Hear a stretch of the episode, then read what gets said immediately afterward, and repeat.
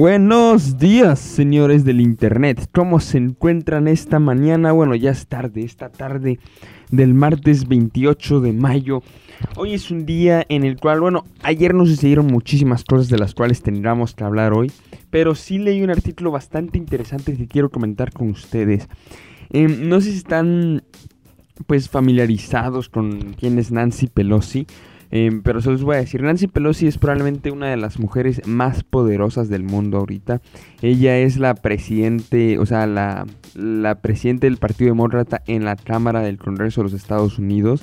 Como Estados, como el Congreso en Estados Unidos en este momento tiene una mayoría demócrata, Nancy Pelosi, al ser la líder de los demócratas, también es la líder del Congreso.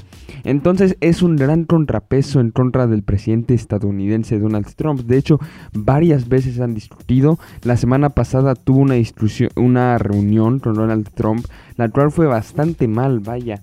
Eh, se dice que Donald Trump salió enojado a media reunión. Y es que eso es Nancy Pelosi para el presidente estadounidense. Nancy Pelosi para él es un dolor de cabeza y nada más. Pero aquí no estoy para hablar acerca, bueno, únicamente acerca de política y de lo que ella está haciendo. Estoy aquí para hablar acerca de un video que salió y se volvió viral durante la semana pasada, en el cual podemos ver a Nancy Pelosi hablando, pero parece que está borracha. O sea, habla habla así como si estuviera borracha, así, más o menos, ¿no? El video, bueno, el video fue compartido por el mismísimo Donald Trump. Imagínense ustedes que su jefe, porque o un compañero en el trabajo, un colega, comparte un video de ustedes hablando borracha o borracho para para dañar su imagen. Eso es básicamente lo que hizo Donald Trump a una colega que termina siendo una colega a pesar de estar en diferentes partidos.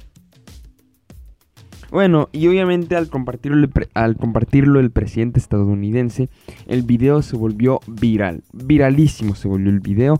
Ya tiene millones de vistas. Pero nada más decirles que en la cuenta del presidente tiene 6 millones. Se calcula que está arriba de 20 millones la cantidad de vistas que ha tenido este video. Obviamente pues sí va a afectar a la imagen del Partido Demócrata cara a las elecciones del 2020. Em, te metes a los comentarios y la gente eh, critica a Nancy Pelosi, pide que la despidan, pide que renuncie, que renuncie, que quién sabe cómo alguien puede estar en un puesto tan poderoso y estar borracha en medio de una presentación en vivo, porque eh, cabe decir, el video no es que está en una fiesta o algo así, el video es que supuestamente está borracha enfrente de este de un congreso. Está dando una entrevista y suena borracha. Sin embargo, después de ver el video un poco bien y como ya saltaron diversos medios como The New York Times, The Washington Post, en Vox eh, y un montón de otros medios importantes, este video fue manipulado y está puesto a 75% eh, de velocidad con algunos efectos en la voz. No sé si lo sepan, pero lo pueden ir a probar. Si ustedes graban un video de ustedes y ponen la velocidad a 75%, van a sonar como si estuvieran bastante borrachos. Y eso es lo que le hicieron a Nancy Pelosi. El video fue publicado inicialmente en Facebook, en Twitter y en YouTube. Em, nos cabe la pregunta, nos, eh, ahora que sabemos que es falso, porque de verdad ya se comprobó que es falso, no lo estoy inventando yo, es importante que entiendan eso, el video es falso, ya fue desmentido por completo y no hay ni una probabilidad de que sea verdadero. Una vez que entendemos que pues el video no es real, cabe preguntarnos cómo, cómo es posible que un video que no es real tenga tanto efecto, que tenga 20 millones de vistas y probablemente afecte a eh, los demócratas en sus próximas campañas camino al 2020. Antes de seguir hablando, tenemos que recordar el caso de Hillary Clinton en el 2016, a quien en medio de lo que sí me parece honestamente una campaña sucia, se inventaron un montón de enfermedades mentales, se inventó de que ya había tenido derrames cerebrales, Em, y de que no era capaz para comandar al país. Esto viene de la boca de Trump. Trump una vez tuiteó que Hillary Clinton con sus enfermedades mentales no estaba lista para pelear en contra del Estado Islámico.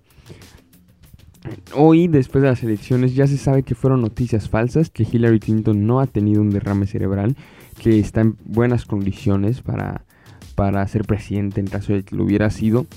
Y se puede ver de que los republicanos y los medios de derecha en Estados Unidos hicieron una campaña sucia jurando con su salud. Y no solo jurando, sino que inventando cosas de su salud para poderle quitar votos. Y en una elección tan cerrada como la que fue la del 2016, nos tenemos que pensar qué hubiera pasado si no hubieran existido estos rumores tan fuertes acerca de su salud mental.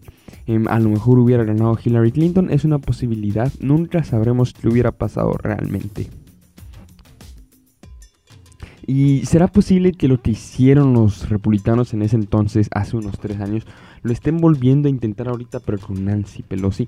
Hay gente que dice que esto es un intento desesperado por parte de Donald Trump y podría significar que em, él tiene miedo, de que él está preocupado por un, un, proceso de impeachment, que recordemos impeachment es una palabra en inglés para decir cuando el gobierno de Estados Unidos o algún otro gobierno, pero principalmente el de Estados Unidos, quiere quitar a un funcionario público de alto poder.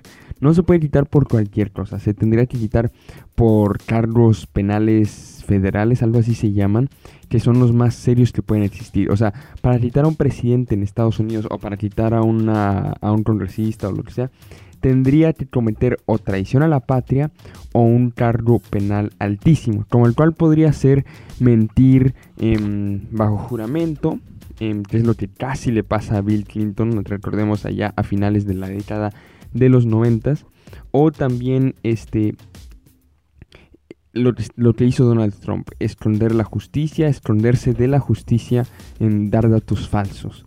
Em, eso es lo que ha pasado con Donald Trump en los últimos años durante la investigación de Robert Mueller. Eh, Donald Trump no ha querido testificar, ha escondido ciertos documentos y eso hace que mucha gente ahorita en la parte demócrata quiera comenzar un proceso de destitución, el proceso de impeachment. Sin embargo, Nancy Pelosi no ha estado muy a favor del proceso de destitución debido a que no piensa que sea muy inteligente eh, desde el punto de vista político seguir con este proceso. Las encuestas han demostrado claramente que el país está harto de que investiguen a su presidente. Y esto no es parte de los republicanos. ¿eh? Las encuestas a demócratas, a electores demócratas, también demuestran que absolutamente todos están hartos en Estados Unidos de una persecución en contra del presidente. Entonces, a lo mejor comenzar un proceso de destitución cuando las elecciones son en un año más o menos, no sería lo más inteligente que pudieran hacer los demócratas. Y en el peor de los casos para ellos, Donald Trump terminaría siendo, inocente y no se le terminaría haciendo una destitución. Y eso lo único que haría sería apuntalarlo, impulsarlo para ganar las elecciones eh, presidenciales dentro de un año y cachito. Bueno, ya nos desviamos un poquito del tema. es que, perdón, la política estadounidense es muy, muy interesante.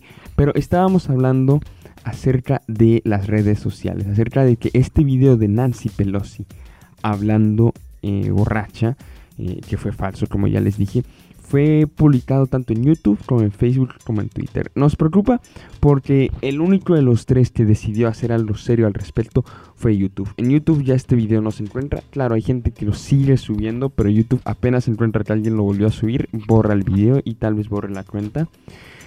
Pero ¿Qué pasa en cuanto a Facebook y Twitter? Bueno, como sabemos, para empezar con el más sencillo, como sabemos, Twitter eh, no voy a decir que es un aliado del presidente, pero sí es alguien que ha estado muy calmado con las fake news que comparte Donald Trump, con los comentarios em, en contra de la inmigración, eh, comentarios racistas.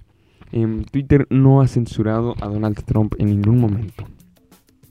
Em, bueno, excepto por aquella ocasión de hace como dos años en la que un trabajador de Twitter que había sido despedido de puro enojo borró la cuenta de Donald Trump. Vaya que ese día sí nos sacaron varias risas, pero bueno, ese, ese no tiene nada que ver con lo que estamos hablando ahorita.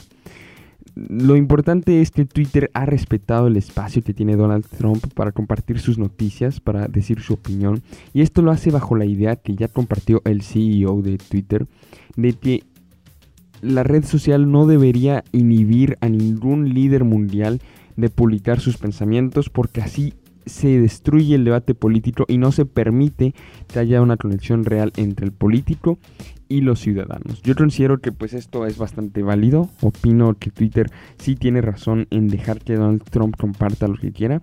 Pero vamos al caso de Facebook. En Facebook, Facebook admitió que el video de Nancy Pelosi es falso y que ellos lo saben. Sin embargo, no ha, ha decidido no borrarlo. Ha decidido mantener el video publicado. Y esto preocupa porque si ya vimos con Hillary Clinton las noticias falsas acerca de su salud probablemente sí afectaron su poder en las elecciones, ¿qué nos dice que ahorita los demócratas no se van a ver gravemente afectados por estas noticias falsas?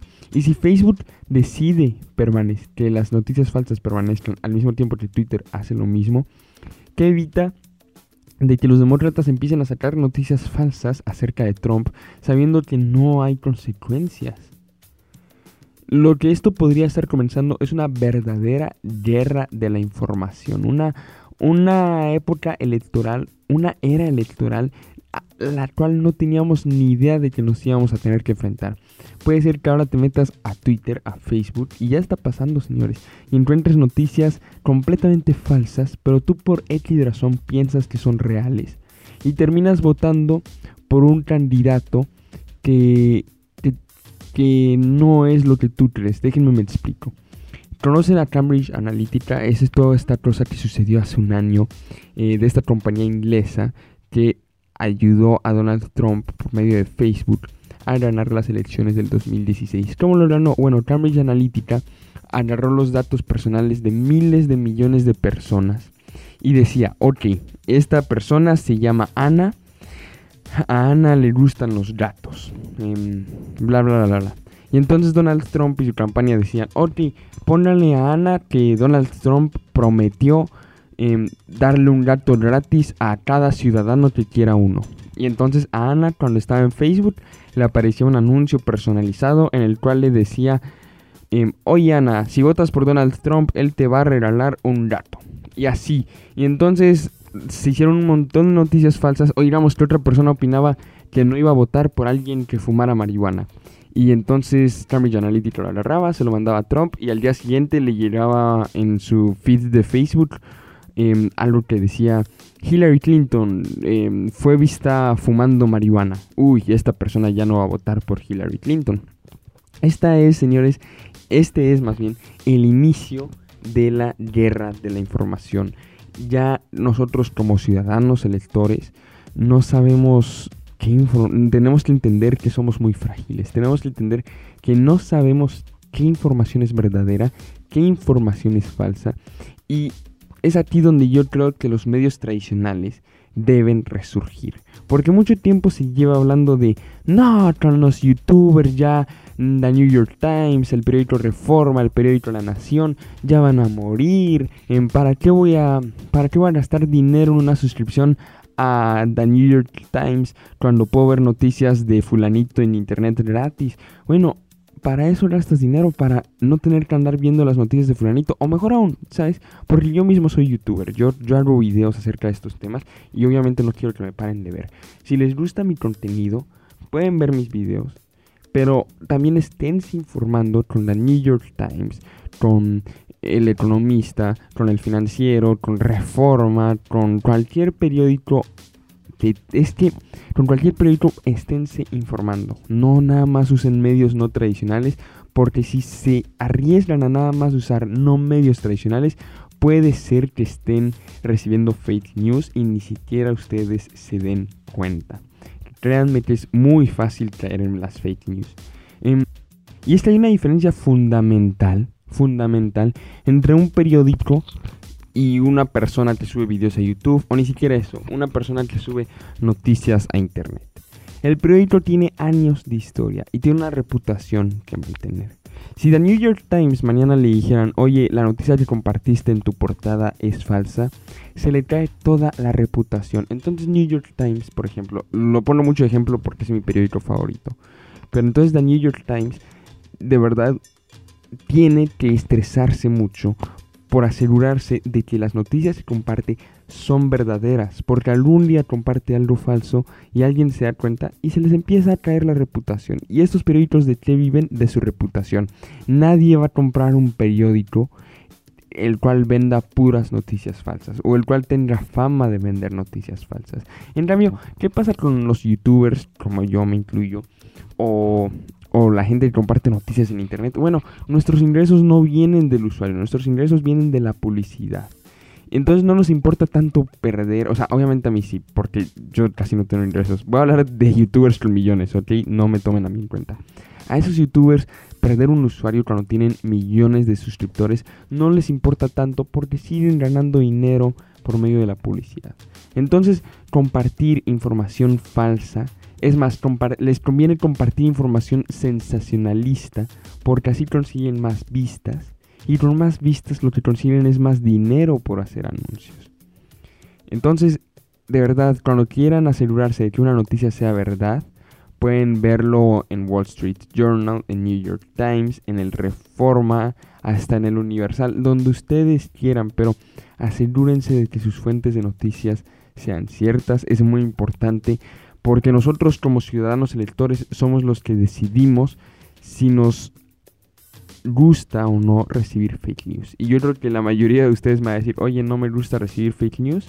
Entonces sigue estos consejos que te di para ya no recibirlas.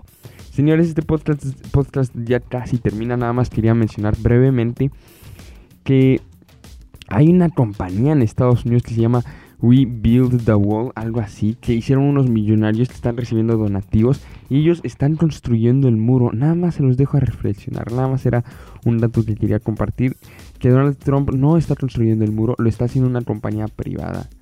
Em, y pues me parece un poco triste que la gente esté donando dinero a eso, porque son millones de dólares donados. Claro, no hay otras causas para las cuales se podría usar ese dinero, pero es decisión de cada quien qué hacer con su dinero.